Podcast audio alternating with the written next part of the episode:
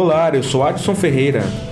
Eu sou a Cecília Morim. Está no ar a oitava edição do Carta Amazônia, seu podcast de política, meio ambiente e modo de vida amazônico. Esse podcast é uma realização do site Carta Amazônia em parceria com o portal Rede Pará, uma plataforma de conteúdo jornalístico aberta à produção independente.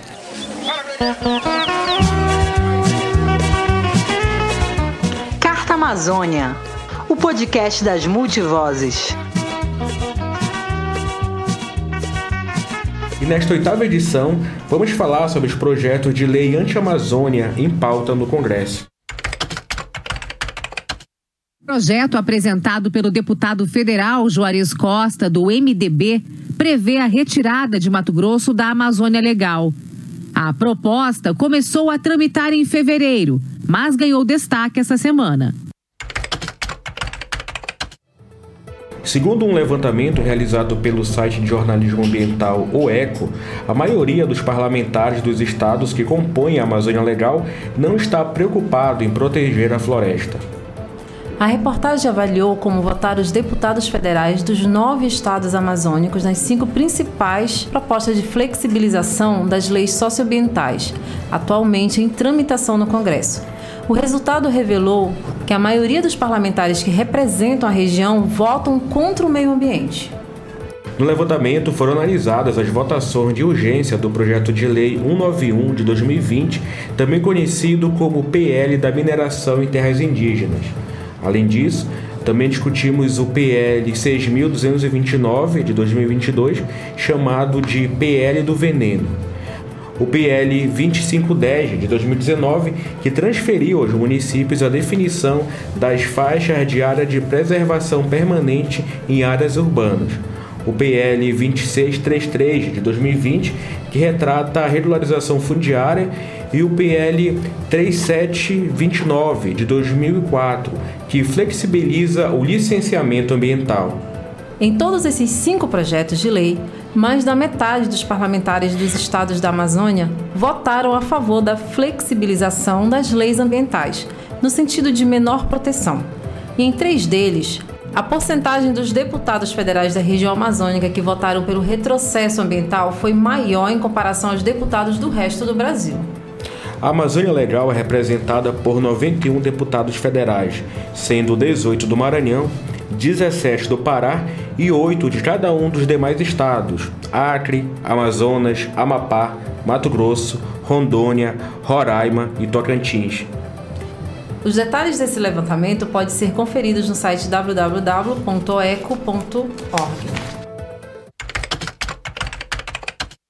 Um projeto de lei para regularizar ocupações de terras públicas não destinadas tem aumentado os temores em relação a uma possível intensificação dos desmatamentos e conflitos agrários, principalmente na região da Amazônia, em um contexto de desmonte das normas ambientais pelo governo.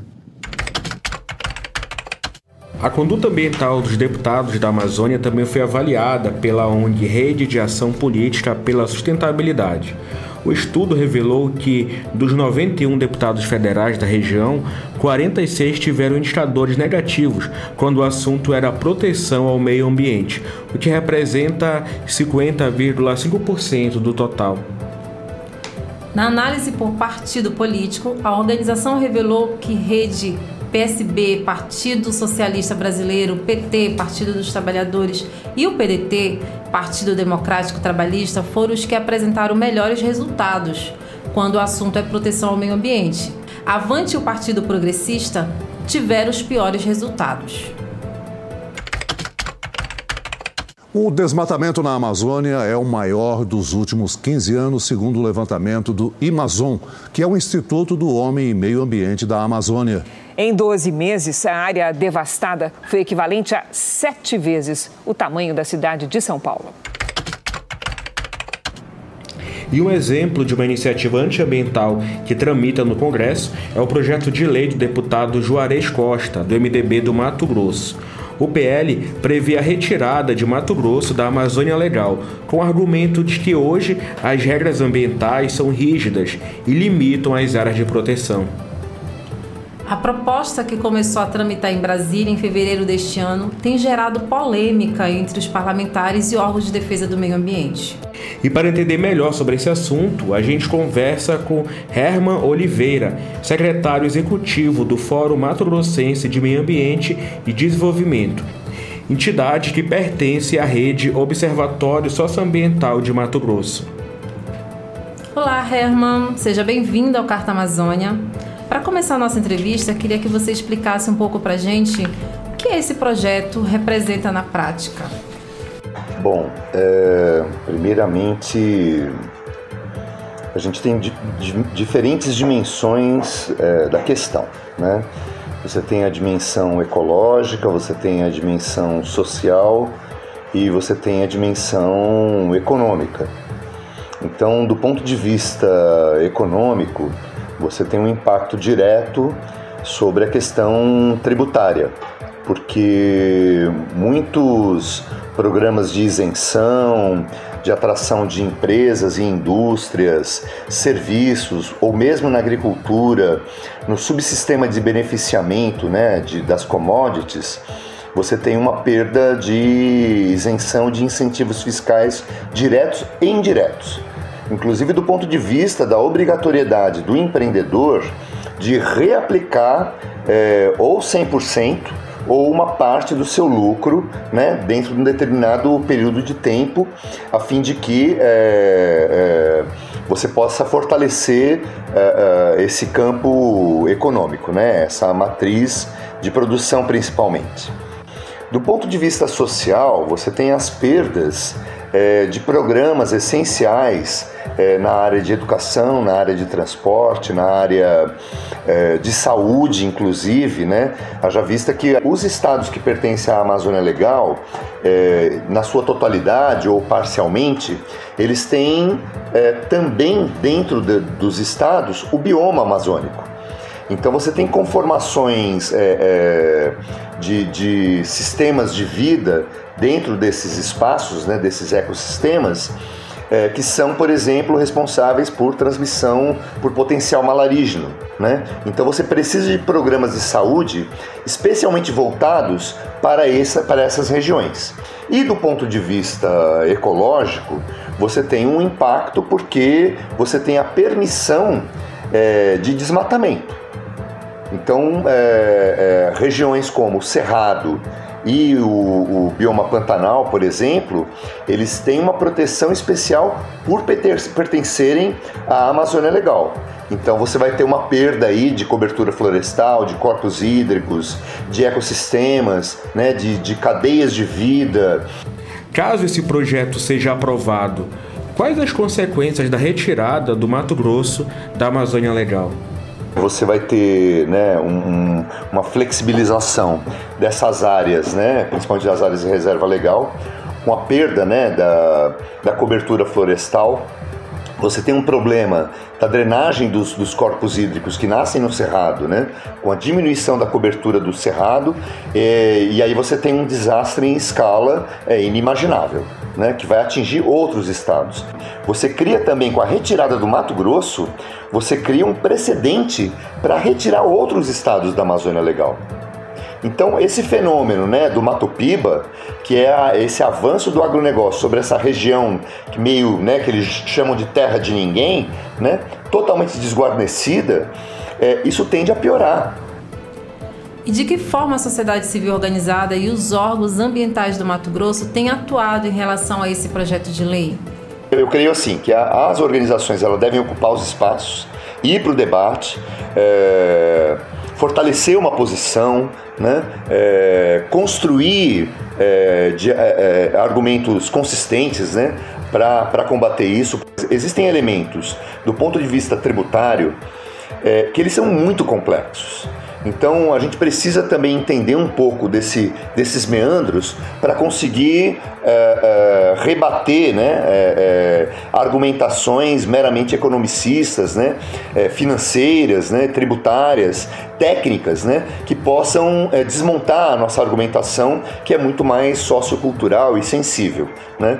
Então eu diria que assim, ocupar os espaços, fortalecer os argumentos, e fazer um processo de comunicação mais contundente para fora da, dos nossos grupos de, de diálogo. Né? Eu acho que a sociedade como um todo ela tem que perceber que por detrás desses, desses projetos existe um dano que vai atingir não só as pessoas do campo, mas as pessoas da cidade também. Né, que é onde estão, do ponto de vista eleitoral, né, a opinião pública ela, ela também precisa ser mobilizada. Em entrevista à imprensa, o ex-governador do Mato Grosso e ex-ministro da Agricultura, Blairo Maggi, declarou que quando esteve na política, essa proposta de PL foi pautada várias vezes, mas nunca havia encontrado apoio para avançar. Na sua avaliação, qual a relação desse tipo de projeto com a atual conjuntura política? Os empresários, né, eles estão preocupados com os, as questões de incentivo. Se eles tiverem de onde tirar os incentivos para continuar promovendo o seu negócio, né, indo à frente, com todas as isenções possíveis, eles vão continuar. Eles não querem saber de onde vai sair essa grana.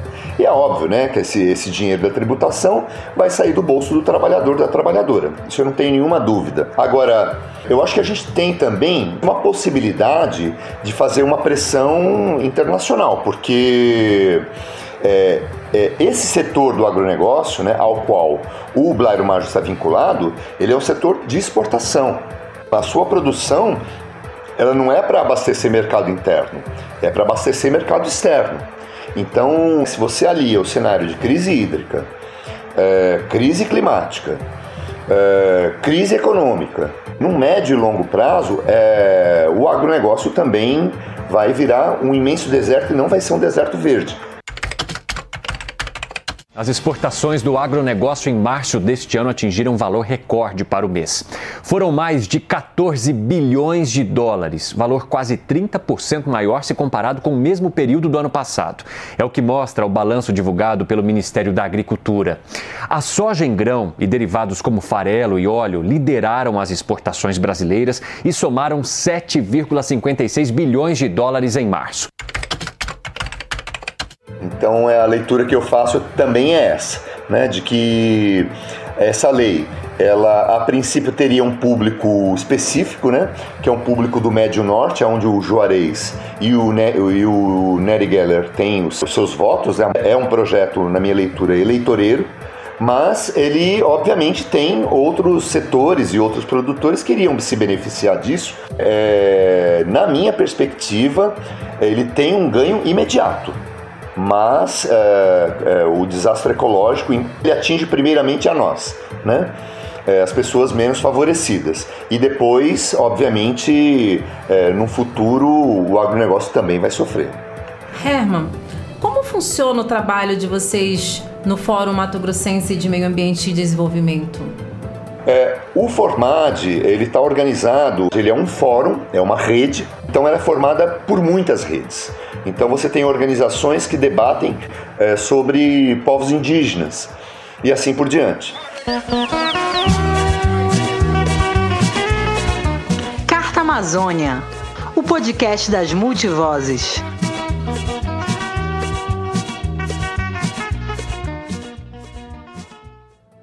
Você está ouvindo Carta Amazônia, o seu podcast de política, meio ambiente e modo de vida amazônico. Nesta edição, o programa discute os projetos de lei anti-Amazônia em pauta no Congresso. O plenário da Câmara aprovou a urgência para projetos sobre mineração em terras indígenas. Agora, o projeto pode ser votado diretamente no plenário da Casa, sem passar por comissões. E na contramão dos PLs anti-Amazônia, um projeto de lei de iniciativa popular tem feito a diferença em relação à proteção da floresta. O projeto Amazônia de Pé cobra do governo federal a proteção dos territórios mais atacados na região, as florestas públicas não destinadas. O projeto foi elaborado pela ONG Nossas, em parceria com mais de 60 organizações. Segundo os idealizadores da proposta, para que a lei seja aprovada são necessárias assinaturas de mais de um milhão e meio de brasileiros. Somente com essas assinaturas, o projeto de lei de iniciativa popular poderá ser entregue no Congresso Nacional em 2023. E é para falar sobre essa iniciativa que a gente conversa agora com a Gabriele Santana, articuladora regional da campanha Amazônia de Pé. Olá, Gabriele, obrigado por ter aceito o nosso convite. Para iniciar a entrevista, quero que você explique o que de fato representa e como funciona o projeto Amazônia de Pé.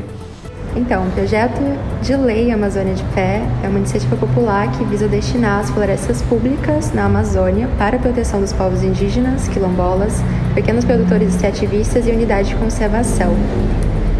Através do projeto de lei de iniciativa popular, que é um mecanismo que a gente já possui, a gente visa deixar com que as florestas hoje públicas e que não vão deixar de ser públicas passem a ser destinadas aos verdadeiros protetores da floresta e esse projeto foi criado há bastante tempo, trabalhado por diversas organizações indígenas, quilombolas e pesquisadores antes de chegar na sua versão final.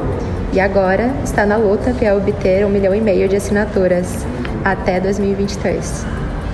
E qual a importância dos projetos de lei de iniciativa popular? ele na verdade se constitui como um grande poder popular, né? É uma ferramenta que foi pouco utilizada na nossa história, mas que continua sendo um mecanismo muito importante, fundamental, para que a população se engaje na perspectiva de alcançar de fato né, o que a gente anseia para o futuro do país. Eu acho que é muito interessante até falar disso num contexto polarizado que a gente está vivenciando nesse ano, que a política ela é muito além de somente o poder de voto em anos eleitorais, em momentos eleitorais, né? Eu acho que ela faz parte do cotidiano e esse é um exemplo perfeito disso. E a ideia de fazer um projeto de lei iniciativa popular ser árdua, né, ser mais difícil pela prerrogativa de serem assinaturas físicas, ela, na verdade, acredito eu, é proposital, né, para que seja um processo árduo de fato para a obtenção do objetivo final. Gabriele, o que representa, tanto para a região norte como para o Brasil de uma forma geral, a aprovação do projeto Amazônia de Pé? Acho que é uma ótima pergunta e talvez se ela fosse feita um tempo atrás a minha resposta fosse diferente, mas dentro do processo de construção da campanha é, e entendendo que a equipe vem de diferentes regiões, né? A gente tem uma equipe que não é só de Amazônidas, isso é muito interessante porque quando a gente foi fazer a imersão presencial, a gente tinha representações indígenas, eu me fui tocada por uma fala da Samela Sateremaué, que é uma grande ativista, que a luta compartilhada de território, ela é a luta indígena, né? Os povos indígenas já nascem nessa luta. E trazendo para a perspectiva amazônica, eu acho que isso não se distancia tanto. Nascer no contexto da, da Amazônia Legal, da região, da bacia amazônica também, é entender que constantemente nós somos um enfoque turístico, mas nem sempre um enfoque de defesa nos últimos três anos, segundo dados do Instituto de Pesquisas Espaciais, o desmatamento em terras indígenas quase dobrou, principalmente por conta do garimpo ilegal. Em 2020, cerca de 94% dos garimpos do Brasil estavam concentrados na Amazônia. É incrível pensar que é o nosso lar que está todos os dias como uma pauta global e a nossa fala nem sempre é a fala mais ouvida, mais ocupada nesses espaços. Então, é na verdade uma oportunidade tremenda. E o projeto de lei iniciativa popular, hum, ouso dizer que não é nem a única ferramenta ou nem a única mobilização que está acontecendo hoje em prol da Amazônia, né? Diferentes organizações, diferentes ativistas, movimentos indígenas também lutam por isso todos os dias. Então, acho que é uma luta coletiva, não só para quem é amazônida, mas para todo mundo que tem interesse em defender as florestas de pé. Do lançamento da campanha até agora, qual o balanço que vocês fazem em relação à participação da sociedade nesse projeto? O balanço ele vai para além das expectativas que a gente desenhou. Teve uma mudança muito grande da articulação que a gente estava fazendo antes da campanha ser lançada com coletivos, né, que foi o período de maio. Então, apesar de ter 1 milhão e 600 assinaturas prospectadas, mas esse é o grande volume, já passam de 15 mil.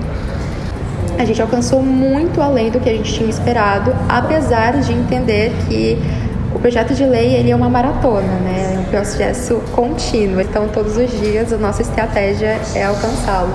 Mais de 400 ações descentralizadas pelo Brasil em prol da Amazônia de Pé. Instituições parceiras que estão promovendo atividades, fazer parte desse processo. E como esse projeto pode ajudar a pautar a agenda ambiental na campanha eleitoral. Eu acredito que antes de, de educar a população sobre algo, a gente precisa sensibilizar ela. E o projeto de lei nada mais é do que um chamado para que as pessoas exerçam o poder que elas já possuem, né? Dificilmente alguém que já não se importe, mesmo que minimamente com a Amazônia, vai assinar pela campanha. Acho que esse poder de convencimento não, não nos convém, né? Eu acho que está além da nossa capacidade de mudar uma perspectiva histórica de alguém.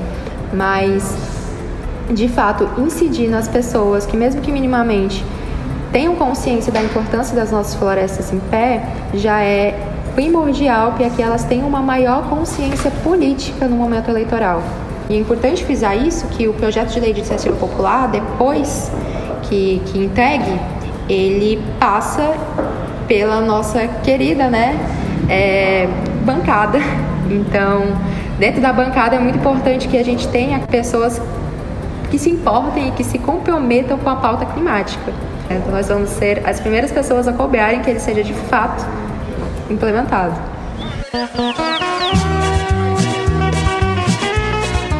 Carta Amazônia, o podcast das multivozes. E o oitavo episódio do Carta Amazônia fica por aqui. Mas antes da gente se despedir, é preciso dizer que temos boas novas na nossa caixa postal.